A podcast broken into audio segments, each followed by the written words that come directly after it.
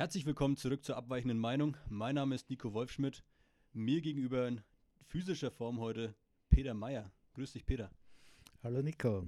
Willkommen zurück zum zweiten Versuch. Lustigerweise sind wir heute zum ja, Computer-Podcast, zum Open-Source-Podcast und haben einfach eiskalt vergessen, den Stromstecker ans Aufnahmegerät anzustecken, sodass wir dann nach, guten, nach einer guten Dreiviertelstunde äh, hat sich das System von selbst ausgeschalten, aber here we go again. Ähm, wir wollen ja heute, also wir haben ja schon mal und wir wollen jetzt heute nochmal ähm, ein bisschen über ja, Open Source ist ja dein, dein, deine Herzensangelegenheit, kann man das so sagen, sprechen, oder? Herzensangelegenheit. Absolut, ja. Ähm, du beschäftigst ja, dich ja schon einige Zeit mit EDV, also jetzt insgesamt 40 Jahre. Ähm, kurz zu deiner Person, was hast du dann so getrieben die letzten 40 Jahre? Mhm. Wie hast du angefangen? Wo kommst du her und was treibst du aktuell? Also 40 Jahre ist richtig und davon kann man grob sagen, 20 Jahre habe ich mich mit Computer und Computerprogrammen im proprietären Bereich, also im Bereich, wo Software geschlossen ist, wo der Quellcode nicht äh, gelesen werden kann, beschäftigt. Und die letzten 20 Jahre, also seit 2000, zu 99 Prozent ausschließlich mit Open Source Software. Mhm. Äh, Sprich der fundamentale Unterschied zwischen Open Source und äh, proprietär, sagst du? Proprietär, ja. Ähm, ist quasi, dass bei Open Source der Quellcode einsichtig ist, sprich man kann ähm, sehen, welches, also we was wie abläuft. Die kompletten Abläufe mhm. sind transparent und bei der, bei der geschlossenen Geschichte, beim geschlossenen System ist das eben nicht möglich. Ich glaube, das ist eine sehr, sehr wichtige Frage, die du gerade stellst. Äh, Open Source Software ist den meisten Leuten nicht so klar, was ist denn das eigentlich? Ähm, die meisten Menschen verbinden Open Source Software mit kostenlos und andere Programme kosten halt etwas. Das mhm. ist aber überhaupt nicht das Unterscheidungsmerkmal, ganz im Gegenteil. Es gibt heute sehr viel kostenlose Programme, die du aber mit deiner Seele bezahlst. Mhm. Das ja, heißt, da gibt es ein interessantes Sprichwort wenn du nicht dafür bezahlst, bist, äh, also dann zahlst du quasi mit deinem, mit, mit deinem Handeln. Also mhm. wenn das System kostenlos ist, dann bist du das Produkt mhm. eigentlich. Es ist sehr einfach zu durchschauen. Äh, es ist digitales Gold im Informationszeitalter, wenn man dich durch und durch kennt. Deine Schritte antizipieren kann auch. Genau. Und das lässt sich sehr, sehr einfach nachvollziehen. Es sind die Profile, die du in den jeweiligen Portalen hinterlässt. Also die Profile, die Google von dir hat, die Profile, die äh, Facebook von dir hat. Und das wird heute massiv verknüpft. Also du wirst durchleuchtet, das wird massiv verknüpft äh, man kann sich das so vorstellen, dass äh, Google oder Facebook mehr von dir weiß, als deine Freundin von dir weiß. Mhm. Mehr wahrscheinlich, als wir selbst von uns wissen. Und dadurch werden wir natürlich auch sehr leicht manipulierbar, ohne dass uns das bewusst ist. Das heißt, ähm, ich möchte es am, am Beispiel WhatsApp versus Signal Messenger kurz zeigen und mhm. erklären. Äh, WhatsApp wurde von Facebook für Unsummen gekauft, äh, obwohl eigentlich das WhatsApp-Programm keinen Wert besitzt, weil es gibt Open Source Messenger, die äh, technisch gesehen sogar besser sind, wo äh, zum Beispiel der Signal Messenger heute das gleiche kann wie der WhatsApp Messenger, wo Facebook von der Programmierschmiede, die Signal als Open Source Messenger rausbringt, äh, das Verschlüsselungsprotokoll für mehrere Millionen Dollar sogar zugekauft hat und mhm. dann in den äh, WhatsApp Messenger eingebaut hat. Und äh, WhatsApp sammelt doppelt Informationen über dich nicht nur das, was du versendest, wird analysiert, sondern auch die sogenannten Metadaten sind sehr, sehr wertvoll. Metadaten bedeutet, dass die Dinge, die du mit, äh, mit wem hast du wann gesprochen, nicht was hast du gesprochen, sondern mit wem hast du wann gesprochen, wer sind deine Freunde, äh, all deine Adressen in deinem Adressdatenbuch äh, äh werden verknüpft mit Adressdatenbücher anderer Leute. Mhm. Das heißt, im Prinzip ohne dass du darüber sprichst mit deinen Freunden, verrätst du all deine Daten, die auf deinem Handy sind und gibst sie an, an Facebook, also an WhatsApp, Facebook weiter. Und diese Profile werden heute sogar schon dafür verwendet, äh, um Wahlen zu manipulieren. Hm. Siehe, ähm, ähm, sag's mir, wir, ähm, das Programm von damals, ähm, diese, das Analytic. Äh, ähm, ja, Cambridge Analytics. Cambridge Analytics. Genau. Mhm, genau. Äh, war ein großer Skandal vor vier Jahren. Also auch mal im Nachhinein, wenn man sich das mal reinzieht, eigentlich, mhm. wie das vonstatten ging. Da gibt es ja Netflix eine ziemlich aufschlussreiche Doku mhm. drüber.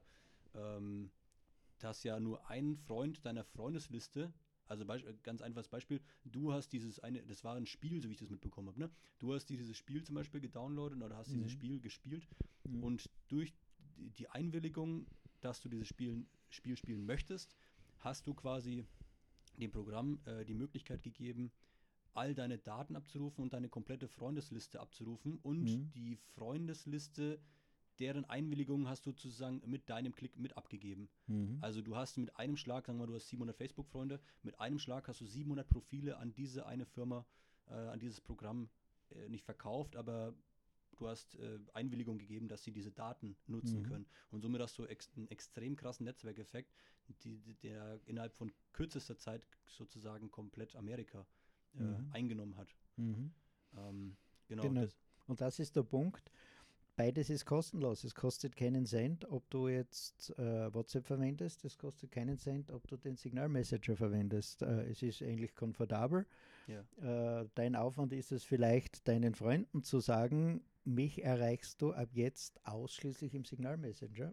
Mhm. Ich habe das vor vielen Jahren gemacht.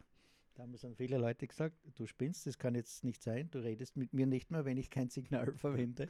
Sage ich, es ist so.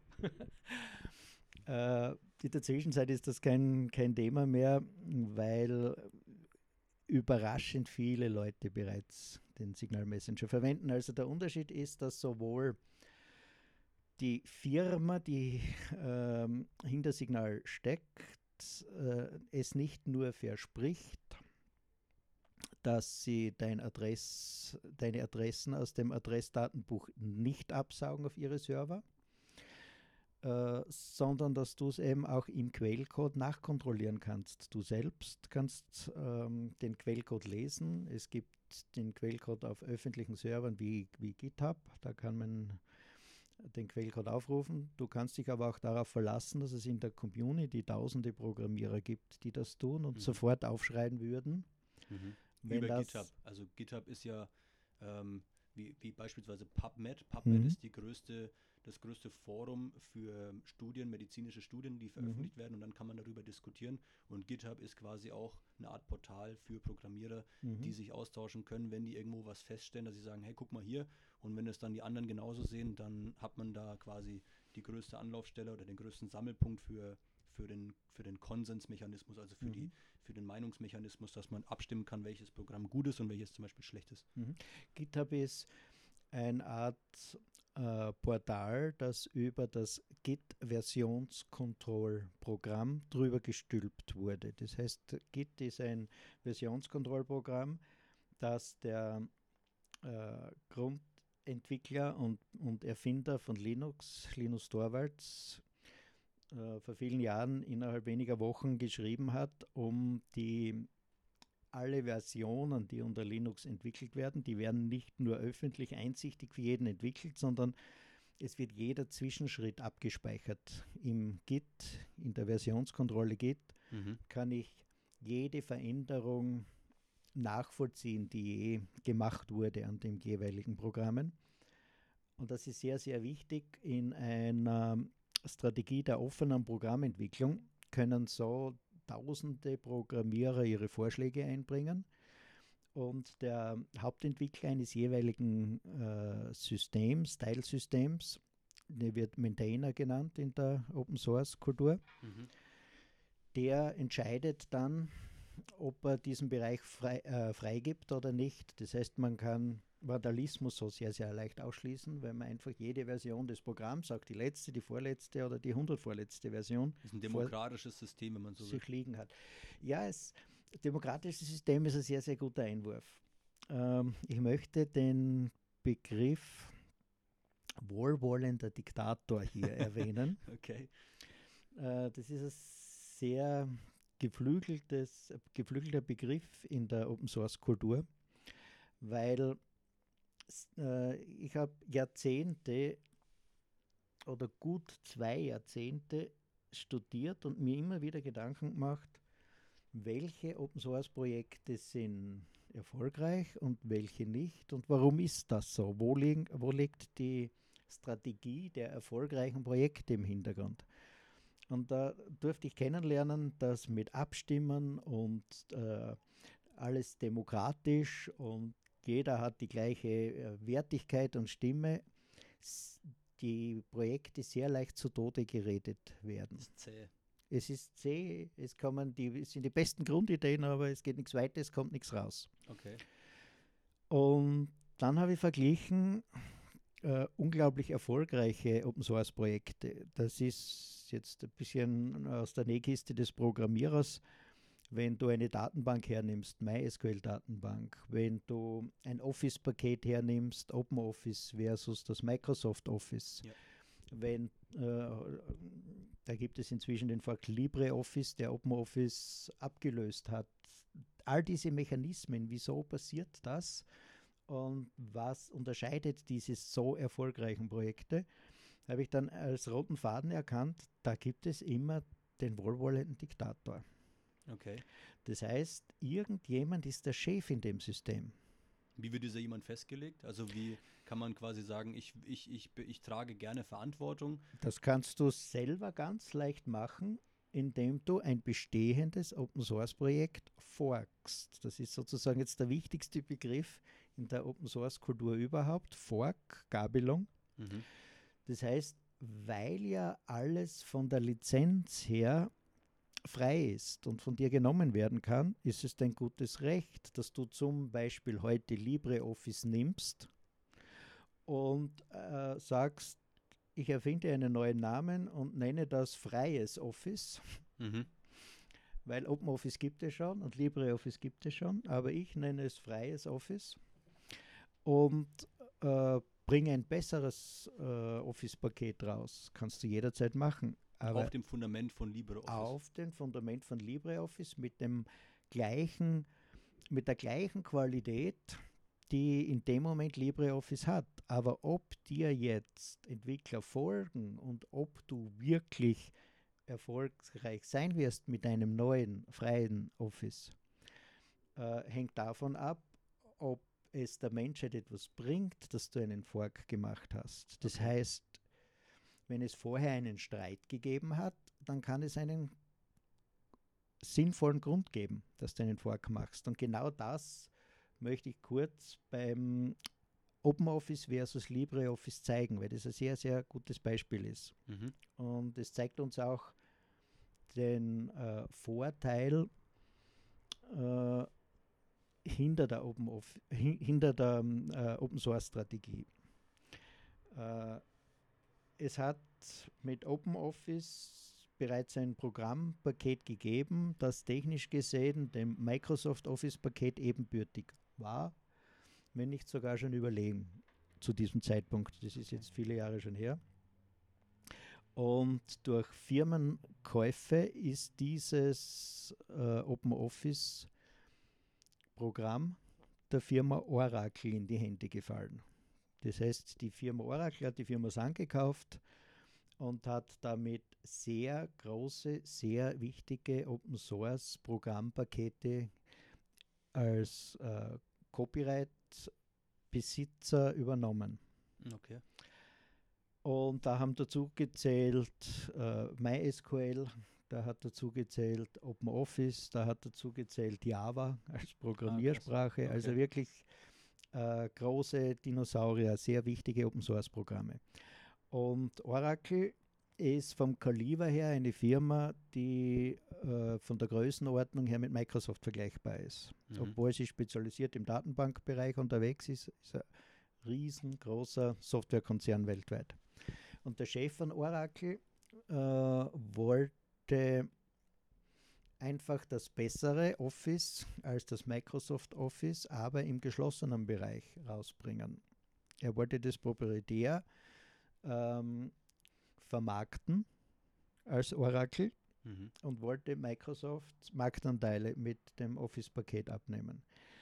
Hätte auch dürfen, weil wenn du der, äh, die Nutzungsrechte hast an einem durch den Firmenkauf übernommen, äh, kannst du alle neuen Dinge, die du dazu programmierst, ohne weiteres in einem geschlossenen Bereich verwirklichen. Ähm, allerdings ist ein Konflikt vorprogrammiert mit anderen Open Source Programmierern. Das heißt, Oracle hat gesagt, alles, was Sie weiterentwickeln, geben Sie nicht zurück an die Community. Rechtlich war es in Ordnung. Aber alles, was die Community weiterentwickelt, soll einfließen auch in das Oracle Office. Okay, klingt nach einem unfairen Deal. Ja. Es war ein unfairer Deal und man konnte sich über Monate hindurch mit der Community und auch den anderen Programmierern, die ja von anderen Firmen bezahlt wurden, IBM und so weiter, bezahlt unglaublich viel äh, an Open Source Programmierer, nicht einigen. Und nach einigen Monaten ist dann äh, dieser Unmut hat sich dann aufgelöst, in dem Main-Programmierer einen Fork gemacht haben, den Namen LibreOffice dafür gewählt haben, in Deutschland eine Stiftung gegründet haben mit Millionen von ähm, Euros finanzieren konnten, weil andere Firmen wie IBM und so weiter Spenden gegeben haben, die gesagt haben, wir wollen nicht, dass Oracle so mit der Community äh, umgeht. Wir wollen ein freies Open Office behalten und haben dann mit LibreOffice von Start weg unglaublich viel äh, Schwung ähm, umsetzen können. Und heute ist es so, dass ähm, LibreOffice das bessere Open Office ist. Mhm. In weiterer Folge hat ähm, Oracle sogar erkannt, es als Fehler, hat die Pläne aufgegeben, ein proprietäres Office rauszubringen, okay. hat ähm, die, die äh, Nutzungsrechte der Apache Foundation übergeben, das eine saubere Open Source äh, Foundation ist. Und jetzt existieren zwei Versionen, OpenOffice und LibreOffice nebeneinander, aber sehr viel stärker wird LibreOffice weiterentwickelt. Und jetzt ist es gut möglich, dass etwas passiert, was wir auch in der Natur oft beobachten, ein Fluss teilt sich, das Flussbett teilt sich und irgendwann, mehrere Jahre später, vereint sich das Flussbett wieder.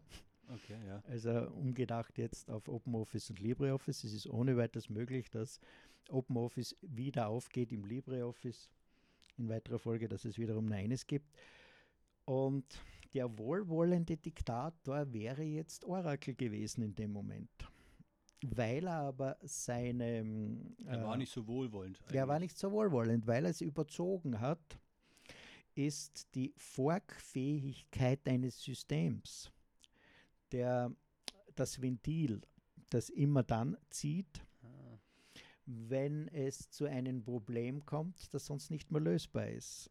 Okay. Also ja. es muss beide Dinge geben. Es muss ähm, die Vielfalt, die in Open Source steckt, ist die eine Seite, aber die Effizienz, die durch einen Chef eines Projekts organisiert werden kann, ist die andere Seite. Und zwischen diesen beiden Polen, zwischen Vielfalt und Effizienz, gibt es ein Vitalitätsfenster, in dem sich ein gesundes System zu bewegen hat, ein gesundes Ökosystem zu bewegen hat, in dem Fall LibreOffice. Mhm.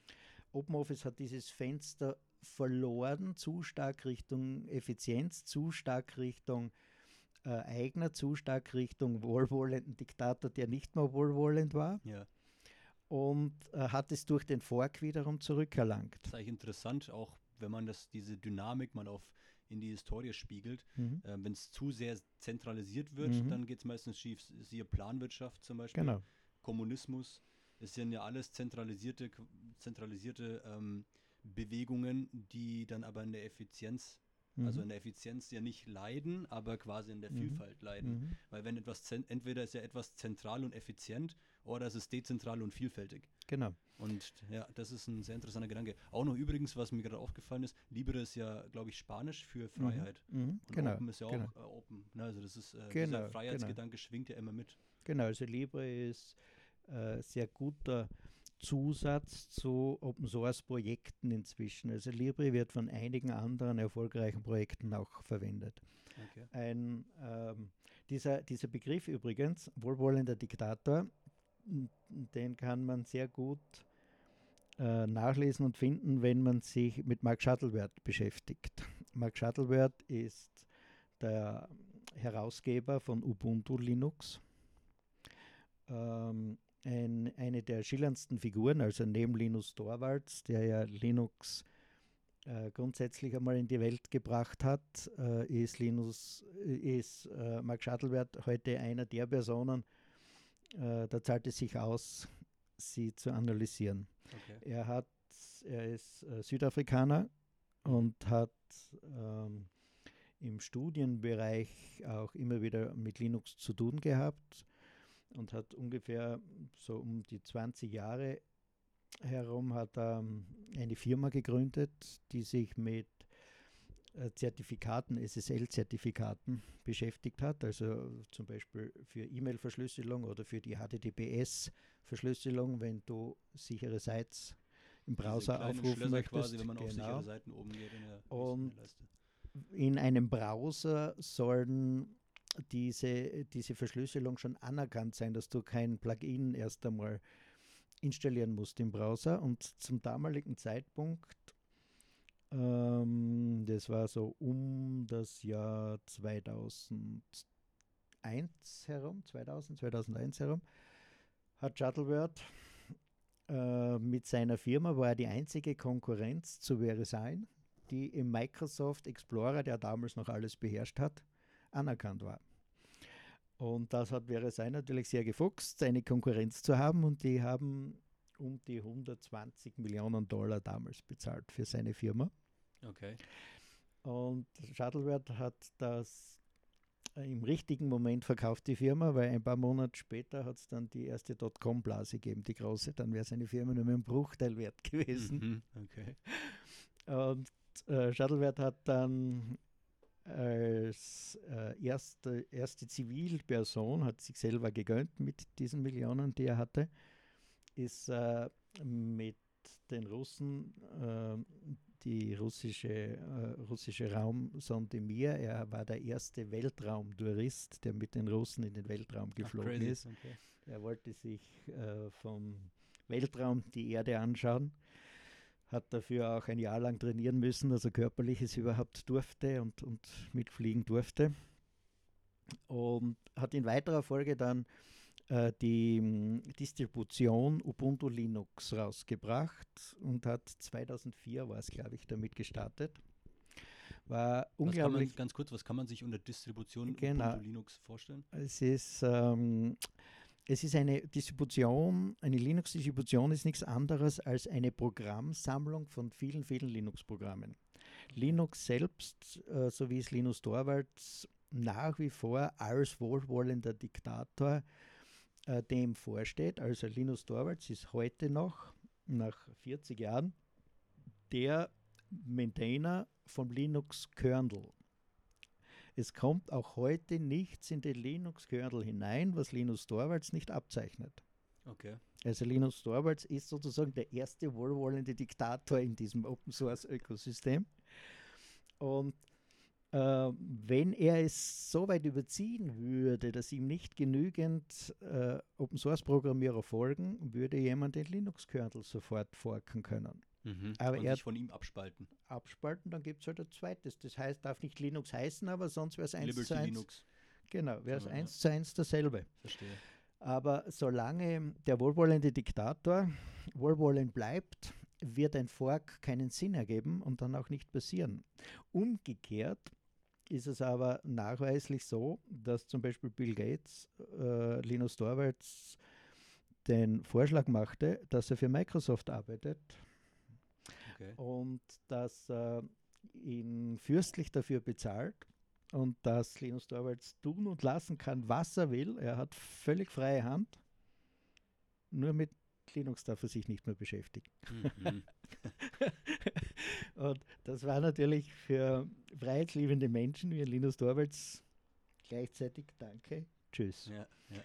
Das ist genau das. Ähm, es ist nicht, selbst wenn Linus Torvalds in dem Moment sein System verraten hätte und aufgegeben hätte, hätte jederzeit auf dem gleichen Stand der Technik äh, ein anderer entweder den wohlwollenden Diktator übernehmen können in diesem System oder er hätte auch das System umbenennen können und forken können. Und das ist sozusagen äh, immer das Ventil. Also neben anderen großen Vorzügen und, und Unterschieden, wo ähm, in der Open Source Programmierung ganz klar erkennbar ist, was der Vorteil äh, der Open Source Lizenzen ist, mhm. äh, ist eben dieses Wissen darum, dass ein System einerseits klare Führung braucht durch diesen Chef, der dem jeweiligen Teilsystem vorsteht und auf der anderen Seite anderen Seite forkfähig ist. Das sind eben genau diese beiden Pole, die, die ganz wichtig sind. Aber kurz zurück zur Distribution. Es ist also eine Sammlung von all diesen Programmen, die, die du zusätzlich zum Kernel brauchst. Der Kernel ist ja nur zuständig, der Linux-Kernel ist ja nur zuständig für die Input-Output, für alles zwischen Festplatte, Tastatur, Bildschirm. Der Kernel ist, wie, wie kann man sich den Kernel als, als Ist Hauptprogramm, Kern, Ach, Kernprogramm. Ah, also ja. Kernel ist nichts anderes als das Kernprogramm des Betriebssystems. Okay. Über dieses Kernprogramm wird jede Ein-Ausgabe äh, organisiert. Ah, okay, ja. Das heißt, ist natürlich äh, das zentrale Stück eines Betriebssystems, mhm. äh, so ein Kernel, egal ob du ein Betriebssystem hernimmst äh, von, von Apple, das als Grundlage BSD hat, hat genauso seinen eigenen Kernel, auch Windows hat seinen eigenen Kernel. Windows ist so typisch Bluescreen. Wenn der Bluescreen kommt, weil das Programm abstürzt, dann war das ein Problem, wo der Kernel WO gegeben hat. Es kommt keine klare Fehlermeldung mehr, sondern Game Over. Das Spiel ist aus. Okay. Drum, äh, der Kernel ist schon extrem wichtig, aber eine Distribution äh, gibt dann alle anderen Hilfsprogramme dazu. Ob das der Dateimanager ist, ob das das Videoprogramm ist, ob oder das, Audacity, über das wir jetzt gerade aufzeichnen. Genau, oder LibreOffice oder was auch immer. Mhm. Und ähm, der, die, die GUI, Graphic User Interface, die einen nehmen GNOME unter Linux, die anderen nehmen KDE unter Linux. Also äh, Distribution bedeutet einfach, dass jemand sich die Arbeit gemacht hat, dir ein fertiges, sofort einsetzbares Betriebssystem zu liefern. Mhm. Und da gibt es inzwischen hunderte verschiedene, aber wenige Muttersysteme. Also eines davon ist Debian und das nennt sich sogar Debian GNU Linux, weil Linux der Kernel und GNU die ganzen anderen GNU-Hilfsprogramme sind, die darauf laufen. Okay. Ein anderes sehr bekanntes ist Red Hat, ein anderes wäre SUSE mhm. und so weiter. Also es gibt verschiedene Distributionen, die immer den Linux-Kernel haben und viele andere Hilfsprogramme. Also alles ist um Linux rum aufgebaut sozusagen. Alles ist dann um, rund um Linux aufgebaut, genau, okay, genau. Das ist die Distribution. Also genau. Linux ist, Linux ist auch äh, im Endeffekt das Open Source Programm, mit dem Open Source in der Form geboren wurde. Kann man sich das so. Ja. Also ähm, wie ich das erste Mal, so um das Jahr 2000, es war ein bisschen früher, 1996, 1998, aber wie ich dann so um das Jahr 2000 mit äh, Debian GNU Linux in Kontakt kam. Vorher, mein erstes war SUSE Linux und Red Hat Linux, aber mit Debian Linux, da habe ich die Paketverwaltung kennenlernen dürfen. Und zwar Paketverwaltung ist ungefähr das, was man heute im ähm, Google App Store und im Microsoft, äh, im, im äh, Google Play Store, im Apple App Store, Apple, ja, App Store, ja. genau, kennt, dass ich einfach per Klick Programme nachinstallieren kann. Okay. Äh, das nennt man Paketverwaltung unter Linux. Also Programme werden per Klick nachinstalliert. Mhm. Aus der Datenbank einfach ab, ab, abrufbar. Ein, einfach aus dem Store abrufbar. Ah ja, okay. Jetzt ist aber unter Linux das schon zwei Jahrzehnte vorher möglich gewesen, Mhm. Bevor das in iOS oder, oder Android äh, ermöglicht wurde. Und es war vor zwei Jahrzehnten üblich, unter Windows zum Beispiel, dass du dir ein Programm von einer äh, Diskette, später äh, CD, DVD Ja. geholt hast, noch später aus dem Internet downgeloadet hast. Du hast dir ein Programm geholt, Ja. typisch Setup-Exe aufgerufen Ja. und dann hat sich das Programm installiert auf deinen Computer. Äh, ähnlich ist es auch, wenn du heute Programme unter Apple kaufst. Ähnlich ist es ja auch, wenn du es aus dem App Store dir holst. Ja. Jetzt war es aber unter Linux bereits um, also äh, Debian GNU Linux um das Jahr 2000 üblich, dass du mit dieser Paketverwaltung einfach gesagt hast, ich will OpenOffice, ich will äh, eine Datenbank MySQL, ich will ein äh, Audioaufnahmeprogramm, ein Videoprogramm, ich suche mir das in meiner Paketverwaltung Ja. und per Knopfdruck konnte ich das nicht nur das Programm herunterladen und installieren, sondern diese Pakete wussten von allen anderen Paketen. Das heißt, du hast Querverbindungen zu Tausenden von Programmen gehabt. Und ich konnte, kannte damals um das Jahr 2000 das Problem, du hast mit Setup-Exe dir ein Programm installiert, das hat irgendwelche Libraries installiert, ein anderes Programm hat deswegen nicht mehr funktioniert. Mhm. Und wie ich dann diesen Unterschied gesehen habe, diesen technologischen Vorsprung, den Linux vor 20 Jahren hatte gegenüber Windows, war mir klar, das ist die Zukunft. Also ich habe von einem Moment auf den anderen äh, mich von Windows verabschiedet und eben äh, Linux zugewandt. In Mhm. weiterer Folge, in den 20 Jahren danach, ist mir, sind mir sozusagen die anderen Schätze erst aufgefallen Die Linux beinhaltet. die generell äh, hinter der Open Source Programmierung zu finden sind. Okay. Sprich die Diversifikation in der. Ja, und äh, vor ungefähr 15 Jahren, 2005, ist es mir aufgefallen, dass verdammt noch einmal Open Source Programmierung eine Geschichte ist, aber die Open Source Kultur sich auf alle anderen Lebensbereiche übertragen lässt. Mhm.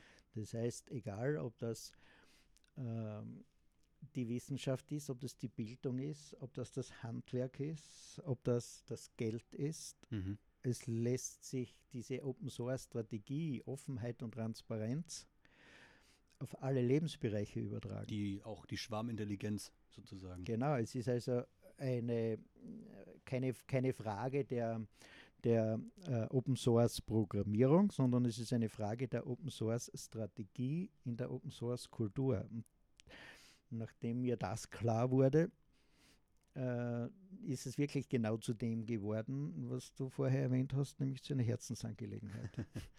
Lustig, äh, ganz kurzer Einwurf noch, wo du meintest, ähm, dass die ganzen Programme ja von, von, von Linux oder von dieser ähm, von diesem Verzeichnis sozusagen downloadbar sind. Ähm, ich habe vorhin, als ich in einem PC hier kurz unterwegs war, habe ich gesehen, dass es Solid Edge ist Open Source, also dieses CAD-Programm, wo man Mhm. dann quasi Sachen entwerfen kann auf 3D-Basis. mhm. Ähm, ich habe damals in der Schule, haben wir, haben wir dafür Geld bezahlt. Mhm. Ich kann mich noch erinnern, Mhm. da, hatten, da hat unser Lehrer uns diese CDs, diese Lizenzen, hat er uns verkauft. Ich weiß nicht, ob der uns Mhm. dann abgezockt hat oder also ob das damals schon kostenlos war oder ob das erst dann dazu kam. Mhm. Aber ich musste nur vorhin schmunzeln, als ich Solid Edge gesehen habe, dann kam mir diese Story, dass unser damaliger IT-Lehrer, das hat jetzt keinen Mhm. Namen, aber der, der hat uns damals ähm, da das verkauft. Ich glaube, für, für 60 Euro oder sowas hat er da diese Mhm. CD verkauft. Ich glaube, das ist eine sehr interessante Beobachtung von dir, weil es eine Überlebensfrage ist für Konzerne, sich zu öffnen und sich sozusagen der Open Source Kultur anzuschließen. Es ist eine Überlebensfrage ganzer Branchen. Mhm. Äh, das ist natürlich etwas, was noch kaum oder in vielen Bereichen einfach noch nicht erkannt wird. Bestes Beispiel für mich ist VW. also vor kurzem habe ich gelesen, dass VW jetzt sich äh, aufmacht mit den letzten Milliarden, die sie noch in der Portokasse haben, ja. äh, ein eigenes Betriebssystem für Automobile zu bauen. Aber sie wollen von Anfang an unbedingt äh, jedes Detail selbst in der Hand haben, mhm. im Gegensatz zu Tesla. Tesla setzt ja auf Linux. Wollen okay. sie alles selber nachprogrammieren? Sag ich, was ist denn? Also Geldvernichtungsmaschine sondergleichen. Ja. Äh, du kannst die Entwicklungsgeschwindigkeit einfach nicht mithalten. Also es ist eine, eine Frage, eine Überlebensfrage, äh, ob deine äh, Techniker, ob deine Geschäftsführer verstehen die Kraft hinter der Open Source Kultur oder dein Konzern wird untergehen. Mhm. Da, da ist wahrscheinlich auch eine der, eine der Quintessenzen von Tesla versteckt, oder? Weil Tesla hat ja, das wann hat ein Tesla damit angefangen, Open Source zu nutzen? Also Tesla hat im Jahre 2015 sämtliche Patente freigegeben. Okay. Das Einzige, was sie sich zurückbehalten haben, sind Technologien rund um die Batterie. Das heißt, Tesla erwartet sich sehr, sehr viel natürlich, die äh, leistungsfähigsten Batterien zu haben. Haben sie auch aktuell noch, oder? Also ich, ja, so wie ich das im Kopf habe, ja, haben also sie auch mit den meisten Kilometern, also mit der Elon Musk Reichweite. teilt seine Firmen in viele Bereiche und eine davon ist einfach Batterietechnik. Mhm. Und äh, es ist völlig klar, wenn dein Elektroauto auf einmal die, sagen wir mal, fünffache Reichweite hat, die sie heute hat, oder sogar die zehnfache Reichweite, dann äh, ist äh, die letzte Hürde genommen. Ich bin nicht uneingeschränkt positiv eingestellt den Elektroauto gegenüber, ganz im Gegenteil. Hm. Ich sehe da zwei große Probleme. Das eine ist äh, die äh, Umweltverträglichkeit der Batterien. Hm und Wiederverwertbarkeit der Batterien. Das mhm. ist für mich völlig ungeklärt aktuell, aber genau hier können wir davon ausgehen, dass Probleme, die heute noch nicht gelöst sind, bei dieser Entwicklungsgeschwindigkeit, die wir haben, in fünf oder zehn Jahren absolut gelöst sind. Mhm. Und äh, das Zweite, was mich sehr, sehr, sehr stutzig macht und darum auch äh, nur gelöst werden kann, wenn äh, äh, Open Source Programme im Hintergrund stecken hinter diesen Systemen, ist, dass du Elektroautos ungleich leichter ferngesteuert lahmlegen kannst. Weil jeder auf den Quellcode zugreifen kann. Nein, lahmlegen kannst, weil das hochtechnis hochtechnisierte Computer sind. Okay. Das heißt, du kannst ähm, Elektroauto von der Zentrale her updaten. Du kannst damit rein theoretisch äh, Gas geben und bremsen und nach links und rechts lenken, wie ein Modell wie Flugzeug oder eine Drohne fernsteuern. Okay.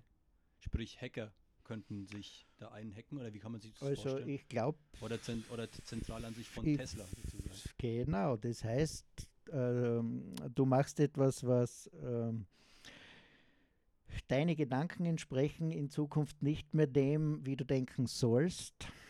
Sondern das, was du. Also musst. wirst du verunfallt. Geht Aha. nirgends leichter als in einem ferngesteuerten Auto, sprich das, was heute Elektroautos, Flugzeuge und so weiter äh, können oder wie sie manipulierbar sind. Okay. Ähm, ich vergleiche das immer damit.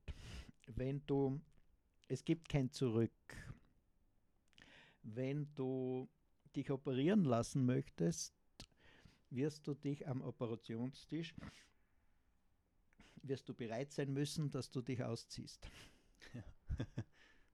das heißt, wenn ich dann in Narkose ausgezogen da liege, dann möchte ich sicher sein, dass mir nicht irgendwelche, äh, zum Beispiel Organe entnommen werden oder sonst was, sondern dass man mir positiv gegenübersteht. Und da brauche ich Offenheit und Transparenz. Mhm. Und wenn dieses Vertrauen verloren geht in ein System, egal ob das jetzt äh, das Zentralbankensystem ist oder Regierungen sind oder Geheimdienste, die im Hintergrund agieren und so weiter, mhm. dann äh, suche ich nach Strategien und Lösungen, äh, wie wir einerseits mit Fortschritt leben können, Stichwort künstliche Intelligenz und so weiter, mhm. andererseits aber unser Menschsein nicht verlieren. Und das geht nur, wenn wir äh, nicht im, wenn Wissen vor uns nicht verheimlicht wird, mhm. sondern Ganz wenn alles offengelegt ist. Ja. Und dass es funktioniert, dass es nicht nur funktioniert, sondern sehr viel leistungsfähiger ist. So ein System zeigt uns in der Programmierung die Open Source Software. Und weil wir das eben umdenken können auf alle anderen Bereiche, wie ich jetzt vorher erwähnt habe, auch Richtung Handwerk, Richtung Bildung, Richtung Geld, ja. ähm, ist das die einzige Chance, die wir von unten nach oben, äh, wir Menschen in der Kraut, in der Menschenmenge, wir von unten nach oben in Wirklichkeit haben, Offenheit und Transparenz. Mhm. Also das ist der äh, langfristige Aspekt, wo uns Open Source überhaupt erst Modelle liefern wird können in Zukunft auch im Blockchain-Bereich. Mhm. Da wird gerade alles sehr massiv in diese Richtung erforscht und auch von unglaublich vielen klugen Köpfen von unten nach oben, von Programmierern aus der Kraut ähm, entwickelt, getestet, kommen neue Coins raus, die genau das können. Mhm. Äh, das ist sozusagen die eine Seite. Und die andere Seite ist ganz, ganz klar, Entwicklungsgeschwindigkeit, Technologieführerschaft. Also als, als Kernkompetenz der Open Source Community äh, steht als, alle, als allerersten Punkt die Entwicklungsgeschwindigkeit. Die Entwicklungsgeschwindigkeit ist der kurzfristige technologische Vorteil. Mhm. Die Offenheit und Transparenz ist langfristig für uns Menschen wichtig, dass, damit wir unser Menschsein nicht verlieren. Dieser freiheitliche Aspekt sozusagen, der damit Dieser Libre-Aspekt, dieser freiheitliche Aspekt. Okay, genau, verstehe. genau. Das heißt, ähm, obwohl wir es wahrscheinlich noch nicht wissen und trotzdem bereits massiv einsetzen. Unser Hauptbetriebssystem im Smartphone-Tablet-Bereich ist Linux.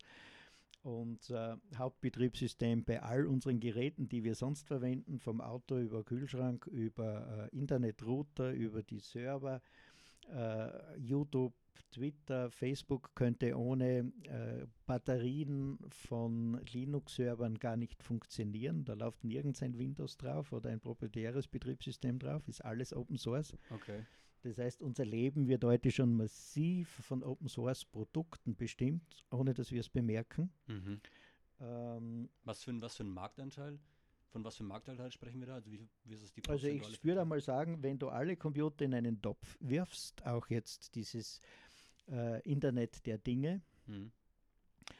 dann wird, werden Open Source Betriebssysteme auf über 90 Prozent der Computer laufen und, okay, und ähm, äh, Geräte laufen. Also so in der Art das Gefühl, äh, wir haben fast nur ähm, einerseits proprietäre Systeme von Apple Clients und andererseits von Windows Laptops. Das ist mhm. ein völlig falsches Gefühl weil das Bereiche sind, die nur einen ganz kleinen Teil im Computerbereich ausmachen. Weil das wäre auch mein Gefühl gewesen. Ich habe ja damals beim, äh, bei, bei, bei der Bosch gelernt als mhm. äh, Mechaniker.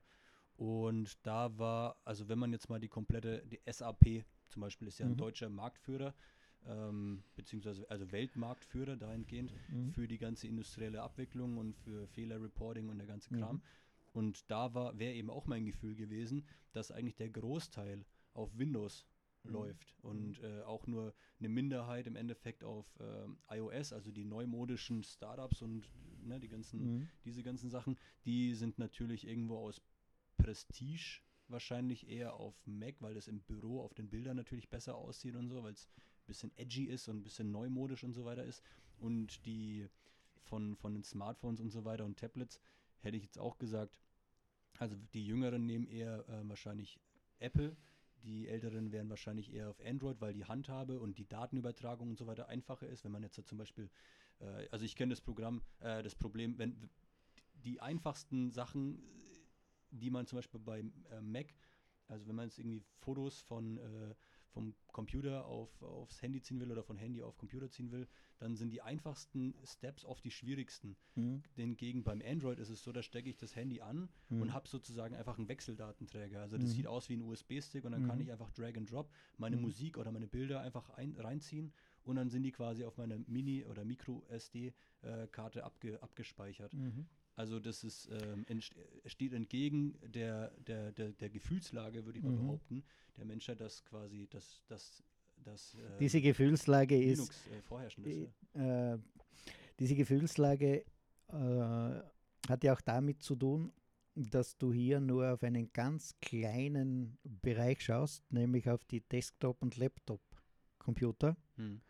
Wenn du jetzt aber zum Beispiel Portalbetreiber bist, eine Internetseite hast, ein Buchungsportal hast, du kannst, was weiß ich, nimmst Flüge buchen, Airbnb, was auch immer. Hm. Und dann schaust du, äh, wie viele Leute greifen mit welchen Browsern und mit welchen Clients zu auf deine Seite. Dann bist du heute bei 80% Mobile Mhm. und nur mehr 20% Desktop, Laptop. Mhm.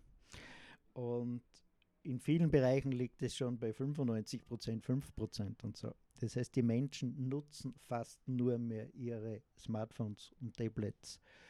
Und im beruflichen Bereich vielleicht, wenn sie ihre Buchhaltung und ihre Arbeit machen, nehmen sie noch ihr größeres Gerät. Und das ist es jetzt im äh, Tablet-Bereich, im Smartphone-Bereich hast du bei Android einen Marktanteil von 85 Prozent bis 89 Prozent, weil das iPhone zwischen 11 und 13 Prozent nur mehr liegt. Und Windows sind wir wo? Auf der Basis von Linux. 0,001. Nein, man hat im Prinzip unter Windows bereits das äh, mobile Betriebssystem eingestampft. Man redet immer wieder davon, man will vielleicht doch wieder durchstarten mit irgendetwas Neuem. Mhm. Aber Windows hat als größte Programmierfirma der Welt es nicht geschafft, am wichtigsten Markt der äh, Computer-Clients äh, ein Betriebssystem rauszubringen. Mit all ihrem Geld. Weil sie haben äh, dem Android und dem iPhone nichts entgegensetzen können. Sie haben sogar den Pionier des Smartphones aufgekauft, nämlich Nokia, Mhm. haben einen äh, Windows-Chef reingesetzt, der Chef von Nokia, und haben Nokia damit tot gemacht. Okay. Und haben trotzdem nicht ihr Windows-Betriebssystem etablieren können. Das heißt, wenn du jetzt ähm, auf den Markt der Clients schaust, sind grob gesagt wenigstens 80 Prozent der Zugriffe auf Internetseiten mit äh, Mobilgeräten Mhm. und davon wiederum äh, über 90 Prozent Linux. Mhm. Wenn du den kompletten Computermarkt im Auge hast, nämlich wie vorher erwähnt, Auto, Kühlschrank, Router, Internet der Dinge, dann bist du eben dort, wo weit über 90 Prozent der Betriebssysteme, die heute eingesetzt werden, äh, Linux-Betriebssysteme sind. Äh, das ist natürlich etwas, das hat sich in den letzten 20 Jahren so zugespitzt und ist unumkehrbar. Also das ähm, ist die Stärke eines offenen Systems. Mhm. Vielleicht kurz zum Abschluss. Mhm. Wo siehst du dann den, den Nachteil von Open Source? Äh, der Nachteil ist schon zu finden, nämlich das ist eine Frage deines Blickwinkels. Okay. Wenn du zum Beispiel gewohnt bist, alles zu beherrschen in einer hierarchischen Struktur, so wie das in, in, in einem Konzern wie VW der Fall ist, Mhm. dann siehst du Macht davon schwimmen in dieser Open Source Kultur. Mhm. Also aus dem Blickwinkel bestehender alter Machtstrukturen hat Open Source Riesennachteile. Es gibt einen wunderschönen Ausspruch von einem äh, ehemaligen Microsoft äh, Geo,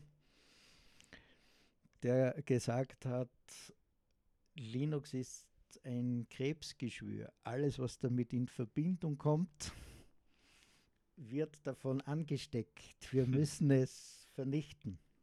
Okay. Und ist aus der damaligen Sicht nachvollziehbar gewesen. Also weil es Konkurrenz ist. Ne? Es, weil es unkontrollierbar ist. Ja. Weil ja. es nicht mehr eingesperrt werden kann, weil wenn der Geist einmal aus der Flasche ist, bringe ich ihn nicht mehr zurück. Mhm. Und äh, aus diesem Blickwinkel heraus ist es eine Bedrohung äh, alter Machtstrukturen. Mhm. Also die, die, das, der Nachteil ist im Endeffekt einfach entgegen dem kommerziellen Geist oder kommerziell vielleicht nicht unbedingt, aber wie du sagst, alter Machtstrukturen, eigentlich ist es dann entgegen der, der Psyche. Wenn du schlechte Technik möglichst lang aufrechterhalten möchtest und deine Kunden äh, möglichst lang ausquetschen möchtest, mhm. dann ist es besser, wenn du ein geschlossenes Betriebssystem hast. Also ich, du schmunzelst jetzt, weil du wahrscheinlich weißt, dass ich Apple erwähnen werde. Ja. das heißt, als Apple-Kunde bist du einfach bereit, äh, sehr viel mehr für die gleiche Leistung zu bezahlen. Es ist einfach so. Also aus der Sicht, aus dem Blickwinkel heraus von, von äh, Apple hat Open Source Software, ist Open Source Software eine große äh, Bedrohung. Und auch hier wiederum das Beispiel, Stephen Jobs hat natürlich Android gehasst und hat gesagt, ich werde bis zur letzten Phase meines Lebens, äh, ich werde bis zum letzten Cent, der mir zur Verfügung steht, Android bekämpfen. Wie ich das gehört habe, habe ich mir gedacht, Stephen Jobs, du sprichst dein Todesurteil, weil wer jemanden so bekämpfen will, bekämpft sich selbst von innen heraus. Mhm, mh. Und genau das ist es. Also es gibt Nachteile, äh, je nach, nach Blickwinkel, aber genau diese Nachteile sind der Vorteil der Menschen in der Crowd. Ja, der 99 Prozent. Der 99 Prozent. Mhm. Also Nachteile wirst du, du hast die Frage mir nämlich vor einer Stunde gestellt, da habe ich mir gestockt, habe ich gedacht, oh, gute Frage, ich habe noch nie drüber nachgedacht, aber Gibt es überhaupt einen Nachteil? Inzwischen ist mir klar, ja, es gibt diesen Nachteil, aber eben das ist der Nachteil der 1%, die uns beherrschen wollen. Ja, ja. Die uns in die Abhängigkeit letztendlich Die bringen. uns in die Abhängigkeit bringen wollen. Also für denjenigen, der äh, deine Abhängigkeit braucht, um dich eben manipulieren zu können, für den ist Open Source das Krebsgeschwür. Interessant, äh, wirklich, wirklich hochinteressant, weil ich glaube, Open Source, wie du sagst, wie du anfangs gesagt hast, ist den meisten Leuten nur dahingehend geläufig, ja, das ist kostenlos. Ne? Aber keiner versteht so richtig die Power eigentlich mhm. hinter Open Source mhm. und in welchen Kindheitsschuhen mhm. es für, sozusagen noch steckt, weil es ja noch im Endeffekt unterdrückt wird, kann genau. man das so sagen? Kann man so sagen, ja. ja. ja. Und deswegen ähm, wird es halt hochinteressant, weil normalerweise es ist ja so, die Geschichte wiederholt sich immer wieder. Mhm. Sprich, ineffiziente Systeme zerbrechen irgendwann immer wieder. Mhm. Und dadurch, dass wir jetzt halt wieder in einem ineffizienten System stecken und es wieder aus Markus Krall, Dr. Markus Krall mhm. ist ja auch ähm, hochinteressante Person.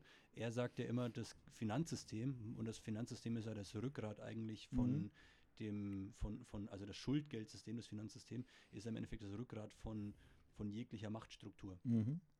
Und er vergleicht immer das, das Geldsystem, das Finanzsystem mit einem luftgekühlten Motor. Mhm. Der muss immer, der, der fährt quasi immer schneller, weil mehr Geld sozusagen mhm. äh, sinnbildlich gedruckt wird. Mhm. Und er kann nur luftgekühlt äh, eben gekühlt werden. Mhm. Ähm, Sprich, der muss immer schneller fahren, weil er mehr Geld druckt, aber gleichzeitig strömt mehr Luft rein mhm. und deswegen passt, also reguliert sich die, die Temperatur mal wieder nach unten. Mhm. Aber irgendwann kommst du an einen Punkt, wo deine Zylinder nicht mehr, nicht mehr können mhm. und deine Kühlung auch nicht mehr kann und dann quasi explodiert dein Motor schlagartig. Mhm. Mhm. Und das ist dann, äh, bleibt abzuwarten, was dann quasi der Trigger, der Auslöser für diese ganze Geschichte sein genau. wird. Aber es wäre natürlich hochinteressant, wenn wir aus dieser ganzen ähm, Misere, wie, also aus der, wenn es zum Schwur kommt, so sagt er immer, Mhm. ähm, was wir dann mit uns machen lassen, beziehungsweise was wir uns dann überstülpen lassen oder ob wir natürlich ähm, das Streben, ob das Streben aufkommt, dass wir eben ab dann äh, selbstbestimmend handeln wollen, sprich mit zum Beispiel Open Source. Genau, ich finde, das ist ein wunder, wunderbarer Schluss für heute, Absolut. weil es gleichzeitig äh, für einen neuen Podcast ein interessantes Thema ist, nämlich Open Source Money. Ja, definitiv. Mhm. Heute haben wir, ja, äh, heute haben wir ein bisschen jetzt halt einfach äh, alles ein bisschen Open Source mäßig außenrum zusammengefasst, dass man Mhm. mal eine grobe, ein grobes Verständnis äh, erlangt. Weil für mich ist es ja auch komplettes Neuland. Also seitdem ich dich getroffen habe, ist mir das Open Source Thema erst in den Ohren hängen geblieben. Mhm. Vorher war es für mich, wie du anfangs eben gesagt hast, einfach, ja, das ist for free. Ähm, aber ich glaube, hiermit haben wir einen ganz guten, wie ich immer so schön sage, Fuß in die Tür bekommen Mhm. für, fürs Gedächtnis oder für, für die Ohren der Leute, ähm, wer sich dafür interessiert. Ähm, dementsprechend, ich bedanke mich recht herzlich für das wunderbare Gespräch und dann, Ich bedanke mich. dann hören wir uns beim nächsten Mal. Gerne. Also, ähm, ja, haut rein. Danke fürs Zuhören. Macht's gut. Ciao, ciao.